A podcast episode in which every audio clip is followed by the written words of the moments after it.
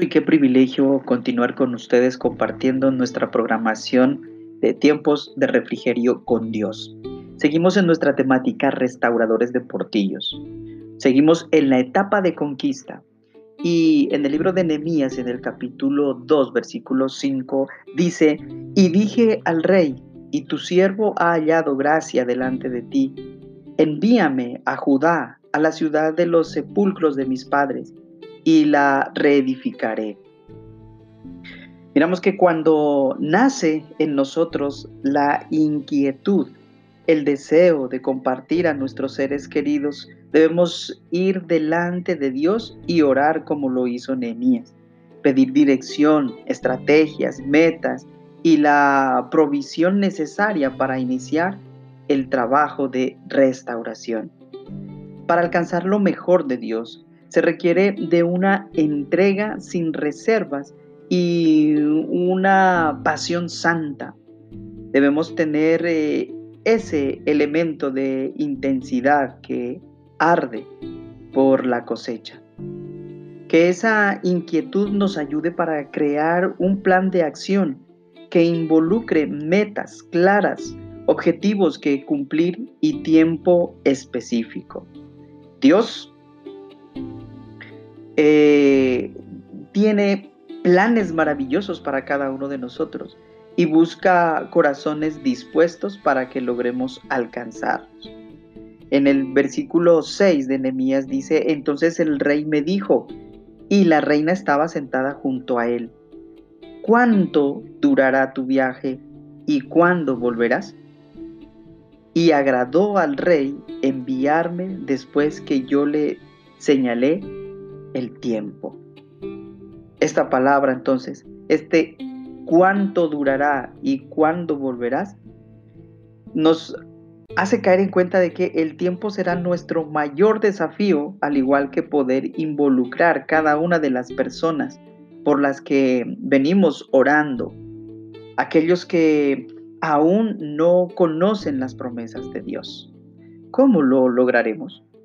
Cada uno de nosotros tiene la oportunidad de crear diferentes estrategias, como levantar el altar familiar y extender la invitación a todas las personas por las que estamos orando, preparar temas donde todos pueden participar, planificar estrategias de evangelismo, consolidar o estar pendiente de las personas por las cuales estamos orando. El trabajo a realizar en la ciudad es grande realmente, extenso, y los muros deben restaurarse paso a paso, pero el tiempo es crucial. El primer paso para la restauración hasta ahora lo hemos llamado la conquista, es tiempo de conquista. Y quiero hacer un pequeño paréntesis aquí, porque quiero que nosotros nos identifiquemos de alguna manera como esos restauradores de portillos. En eh, el primer libro de Crónicas, en el capítulo 13 y el versículo 14 nos dice, y el arca de Dios estuvo con la familia de Obededón en su casa tres meses, y bendijo eh, Jehová la casa de Obededón y todo lo que tenía. Qué precioso esto, tener la presencia de Dios en nuestras casas cuando hablamos de levantar altares familiares, cuando hablamos de orar por las personas, estamos llevando la presencia de Dios a nuestras casas. El significado de obededón es alguien que sirve con esmero. Por eso les decía que esto nos va a ayudar a nosotros a tomar identidad, que de alguien que hace sonrojar. Este hombre tenía un gran corazón para Dios y sabía cómo tratar el arca del pacto él sabía perfectamente cómo, cómo hacerlo.